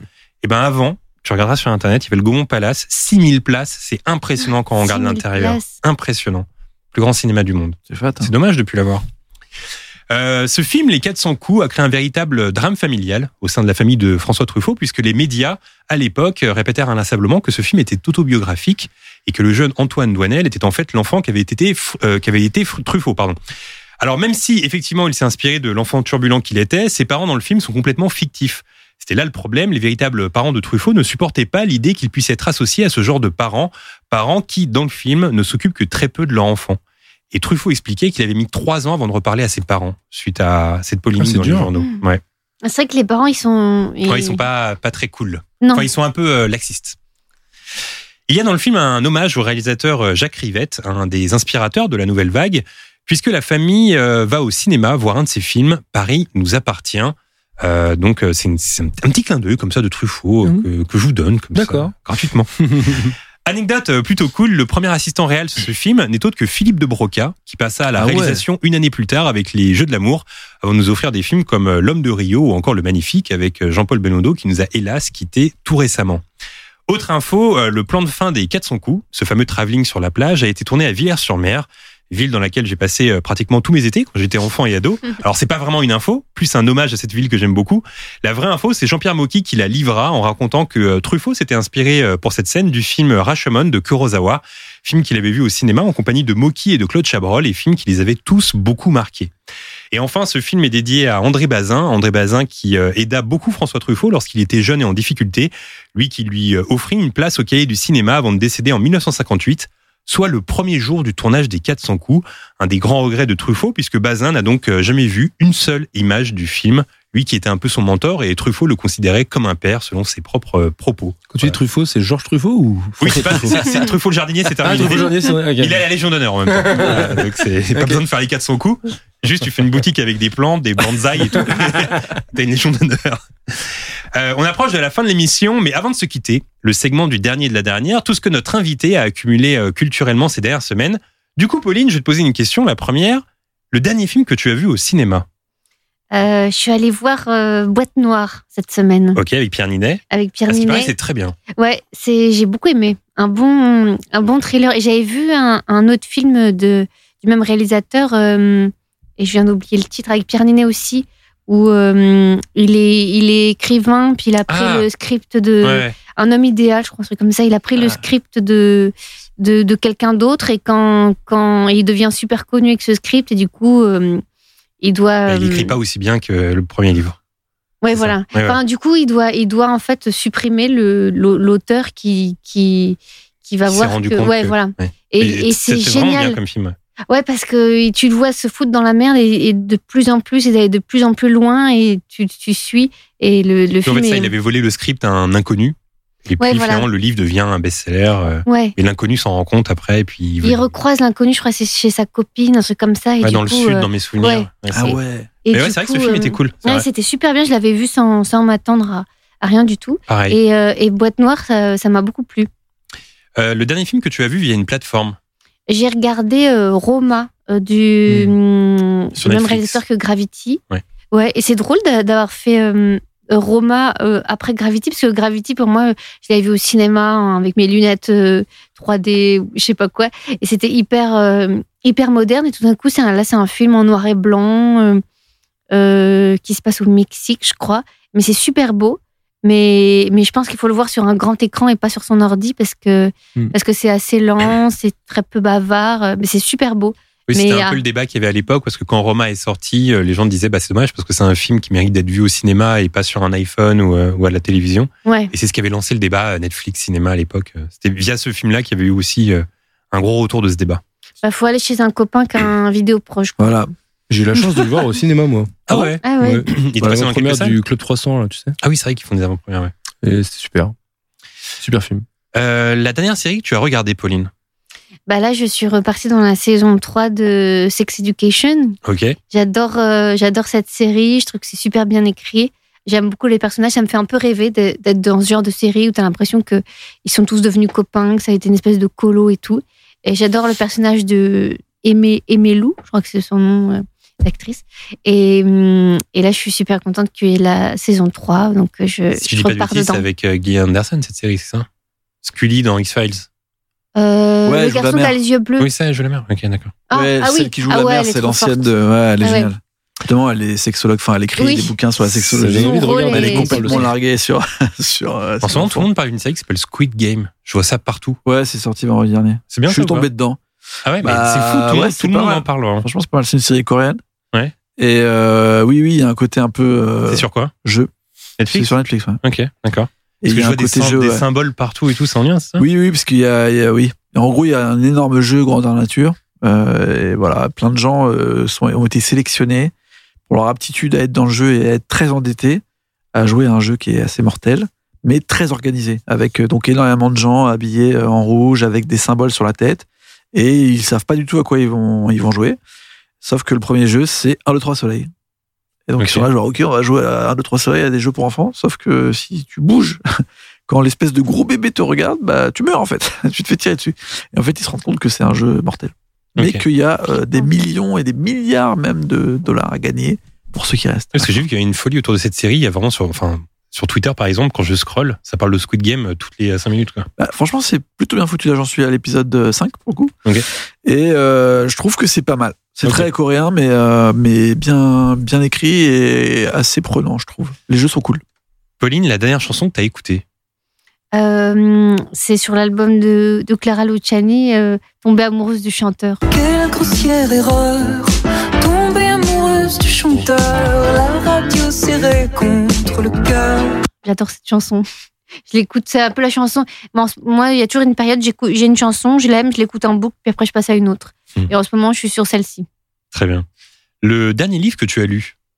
Euh, j'ai lu, j'avais, j'avais commencé pendant le confinement, et puis je l'avais, euh, je sais pas, je l'avais pas poursuivi, là je l'ai repris. C'est le premier livre de Mona Chollet, Chez soi, qui parle de, de vivre chez soi, d'être casanier, de d'installer son appartement, de de pas devenir fou avec les trucs, genre ah, j'ai acheté une table qui s'est cassée, enfin de d'arriver à être en, en communion avec son son intérieur. Toi, t'es casanière? Euh, ouais, quand même. Je suis un peu les deux. Mais moi, ce que j'aime, c'est être euh, un peu solitaire, mais en groupe. En fait, je, je pense que je rêverais d'habiter dans un dans une cité U, mais avoir ma chambre. Et je pense que je passerais des soirées enfermée dans ma chambre. Et je serais super contente de me dire, ouais, mais si je descends à la cantine, il y a plein de gens. Mais J'ai besoin de ma solitude dans un dans un univers où il y a d'autres gens. Mais c'est vrai que chez soi, euh, ouais, c'est important d'être bien chez soi et tout. Et j'aime bien ce livre. euh. De toute façon, j'aime bien Mona Chollet et voilà ce qu'elle raconte. La dernière BD ou le dernier manga que tu as lu Est-ce que tu en lis? Des Ouais, BD j'a- ou des mangas? j'adore les BD. Les mangas, j'en lis un peu moins, mais les BD, j'adore. Alors, euh, en plus, il faut que je prenne mon téléphone parce que je je sais plus le nom de l'auteur. Je vais les je vais l'écorcher. Bah, Il y a des chances que Aurélien le. Parce qu'Aurélien adore les BD. euh, Ah. dans un podcast BD d'ailleurs avec Aslak, C'est vrai. euh, qui s'appelle La Vignette. La vignette. Ouais. Et euh, peut-être qu'il va pouvoir t'aider. Bah là, je, en ce moment, je lis Les années douces et c'est le même euh, auteur que euh, le journal de mon père. Ah oui, oui, c'est euh, Jiro Taniguchi. Ouais, voilà. Joli. Et le journal de mon père, j'avais été complètement bouleversée par cette euh, BD. J'avais, elle m'avait retourné, je l'avais offert, euh, je sais pas, à tous les gens que j'aime à leur anniversaire. Je leur ai donné cette BD en disant faut que tu lises ça, c'est trop magnifique. Mm. Et là, les années douces, euh, c'est un peu plus euh, spécial parce que j'ai l'impression que c'est très codifié euh, de certains codes du Japon. Et là, euh, c'est des, j'en suis à des dates. Ils font des dates. Il y a une fille qui est en date avec son, son maître, son ancien professeur. Et c'est tellement codifié que moi, en lisant la BD, je dis bon bah. ah, je sais pas, ouais, euh, qu'il se passe quelque chose. Et, et tout est très doux. Euh, elle- à un moment, elle dit euh, je, je n'ai pas le droit de lui servir euh, à boire, ça ne se fait pas, mais lui peut me servir. Moi, je suis là, allez, mets le rôle, mais lui un peu de. Enfin, j'ai j'ai plus de mal avec cette BD où le, le code est, est pas du tout un code que je connais. Donc, du coup, je, je- des fois, je me dis, bah, qu'est-ce qu'ils foutent? Et en même temps, c'est très joli, mais cet, cet auteur, euh, j'adore. Magnifique. Ouais, il est fort, mais c'est vrai que des fois, il a tendance. à- il a fait aussi une BD qui s'appelle L'homme qui marche. C'est juste un mec qui marche. euh, voilà, bon. Ah oui, j'avais lu aussi Faut- les, le gourmet solitaire. Voilà. où c'est un type qui va dans des bars et qui mange. Donc si t'as si t'es en appétit, c'est très agréable, mais bon, tu te dis bon, et là, hum, je rentre dans ce café, j'ai mangé hum, des bonnes pâtes, et dans ce, bar-là, des bons raviolis, et voilà. Et il marche euh, seul. euh, voilà. Ouais. Bon, Mais c'est beau. Mais c'est vrai que c'est beau. À chaque fois, c'est très beau. Le dernier objet culturel que tu as acheté? Bah, j'ai réfléchi euh, là en venant, euh, en arrivant. Je sais pas si c'est un objet euh, culturel, mais je me suis acheté un t-shirt Sailor Moon. Et une fois que j'ai porté mon t-shirt Sailor Moon, je me suis rappelé, alors que je l'utilise tous les jours, que j'avais aussi un porte-monnaie Sailor Moon. Et quand j'avais mon t-shirt Sailor Moon et que je sortais mon porte-monnaie Sailor Moon, je me suis sentie un peu con. Oui, je, je connais très bien ce portefeuille Sailor tu Moon. connais Bah oui, parce que Ben tu l'as- oui. oui, tu l'avais oublié à Cannes et je l'avais ramené à, à Paris. Et du coup, j'avais ce portefeuille Sailor Moon avec moi. Je me disais, bon, les gens, ils vont penser que c'est le mien, c'est relou. Beaucoup porte- t'es fan petit- de Sailor petit Moon. Merci portefeuille Sailor Moon. récupéré, euh, d'avoir récupéré ce portefeuille. Et donc, tu as un t-shirt Sailor Moon maintenant. Bah, j'ai un t-shirt et quand j'ai acheté le t-shirt, j'ai complètement oublié que j'avais le portefeuille que je, dont je me sers tout le temps. Donc c'est vrai que ça faisait un peu euh, mono. mono d'ailleurs, est-ce qu'il y a un dessin animé comme ça euh, de l'époque, euh, Club Dorothée, etc., s'il devait en rester qu'un, Guillaume? Un dessin animé de cette période-là que t'aimais bien sur le Club C'est Dorothée dur. Bah, après, c'est difficile de péter Dragon Ball, mais. Ah, c'est Dragon Ball, t'étais Dragon Ball. moi, j'étais Ken le survivant à fond. Ah ouais, Aïe, aïe, quel aïe, survivant. moi aussi. Ken le gros dur, survivant, euh, pff, Ah ouais, Je regardais à fond. Même le générique, je l'adorais. C'était un peu, un peu hard rock et tout. J'étais Ouais, un peu métal. un peu métal. Et toi, Aurélien, pareil? Euh, moi, j'ai eu une grosse période de Ken. Après, j'ai eu quand même pas mal les Chevaliers du Zodiac. Et euh, des trucs que j'ai découvert après, euh, que je comprenais pas en fait, que je pense quand j'étais petit, c'était le collège foufoufou Ouais. et Ramna 1,5. Je comprenais rien, mais ça m'hypnotisait, tu vois. Ouais. T'avais des gens qui tombaient dans de la flotte et qui se transformaient. Et surtout, le personnage principal, c'était un mec, il tombait dans l'eau, il se transformait en femme. Ouais. Genre, je trouvais ça incroyable, tu vois. Je, je comprenais pas ce que je regardais. c'était un gros panda. Ouais, c'était genre euh, un, pareil un mec et il tombait dans la flotte, il se transformait en panda. Tu dis, ah, mais qu'est-ce qui se passe dans cette série? Je ne comprends rien. C'était que des transformations comme ça, avec des bagarres. Donc euh, forcément, j'étais très fan. Mais c'est vrai que j'ai eu une grosse époque aussi, euh, euh, Chevalier de Zodiac, et puis à l'époque, il y avait les figurines et tout, ça me rendait tellement dingue, les figurines Mmh. avant de Chevalier de Zodiac. ouais, ouais, c'est vrai. Mais si vraiment je devais en garder une, ce serait Olivier Tom, quoi. C'était vraiment fou, quoi. J'étais, Ah ouais, tellement fan d'Olivier Tom. C'est, je voulais être footballeur professionnel à cause de ça, et puis bon. Les croisés, quoi. Ouais, ouais, non, non, juste le niveau désastreux.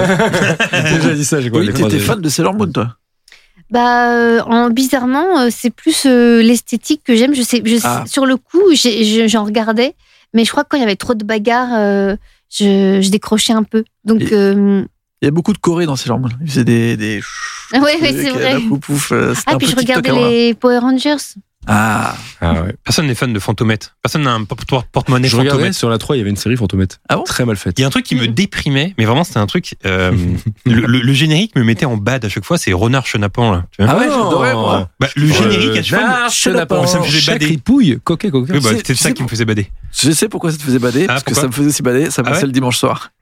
Sur Ah ouais France 3. Donc au final, c'était comme ça cartoon. Non, que content c'était la fin du ouais, week-end. mais c'était non, c'était pas ça. C'est juste ça me faisait bader. Je sais pas. je- Ah ouais. Ça me déprimait. Moi, je pense à ça cartoon et Renard Chenapan. Je pense à coquillettes, jambon, dimanche soir. Après, tu vas te coucher et tu vas en cours. Ah, ça, ça veut dire la. Tu te rends pas compte quand t'es petit, mais c'est-à-dire tes parents, ils ont la flemme de te faire à bouffer. Bah, le dimanche soir.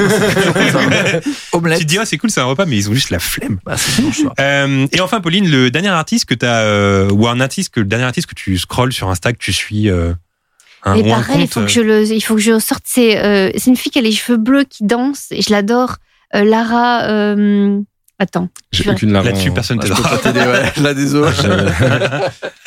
je sais pas. Alors, une, euh, une fille aux cheveux bleus qui danse. Mais oui. Attends, non, mais il faut. Pas Sailor je- Moon. C'est pas Sailor Moon. Il faut que je. Lara... Tu couperas si c'est trop long. Là, Fabien. Je fais une petite pointe de montage. Ah, euh, Lara Meshi. Alors, pourquoi la Rameshi alors? Bah, elle fait des, elle fait des chorés qui sont trop trop stylés. Je, je Ah. l'avais rencontrée sur un tournage, puis je l'avais, euh, je l'avais follow quoi, euh, en mode, euh, elle était très sympathique. Et euh, je suis assez fascinée par ce qu'elle fait. C'est, c'est assez, assez simple, c'est plein de chorés avec ses, avec ses potes, mais je sais pas, j'adore, euh, j'aime bien son univers. Pour moi, c'est un peu une, peut-être parce qu'elle a les cheveux bleus, mais c'est un peu une Billie Eilish française. Et, et j'aime beaucoup son Instagram. Très bien, parfait. Ce podcast est désormais euh, terminé. Pauline, est-ce que tu peux nous en dire plus euh, sur ton actu et ce qui va arriver prochainement? Eh ben, en ce moment, je fais des, des épisodes de Brut, mais qu'on décide chaque euh, lundi, mardi, qu'est-ce qu'on fait pour la semaine d'après. Donc, c'est toujours très, euh, très sur le vif. Là, on, a tourné un aujourd'hui et il sort dans quelques jours. Et après, j'ai tourné deux films cet été. euh, Menteur, euh, euh, un film d'Olivier Barrault qui sortira l'été prochain. Et euh, mais pas trop. Avec Olivier Ducret, Wilfried Clémence, qui je ne sais pas quand sortira, quand il sortira, parce qu'on vient de, vient de finir le tournage il y a deux semaines et voilà. Et c'est les deux tournages m'ont beaucoup plu, donc c'est toujours un peu intrigant de voir euh, qu'est-ce que ça donne euh, en vrai après le montage, la musique, l'étalonnage et, et le tout. Bien, merci d'avoir été là, euh, Pauline, ce soir. Merci euh, Guillaume. Merci Aurélien. Merci, à vous. à vous. Merci. Vous nous avez écoutés. Euh, c'est la fin de cet épisode. Bien évidemment, on vous conseille de voir ou de revoir les 400 coups. Et si vous cherchez des idées de films, vous avez toujours le précieux outil Cinématcher dispo sur le site de Wheel of Cinéma. Merci à Ninon et Timothée qui ont contribué à réaliser cet épisode. Quant à nous, on se retrouve dans deux semaines. Bye tout le monde.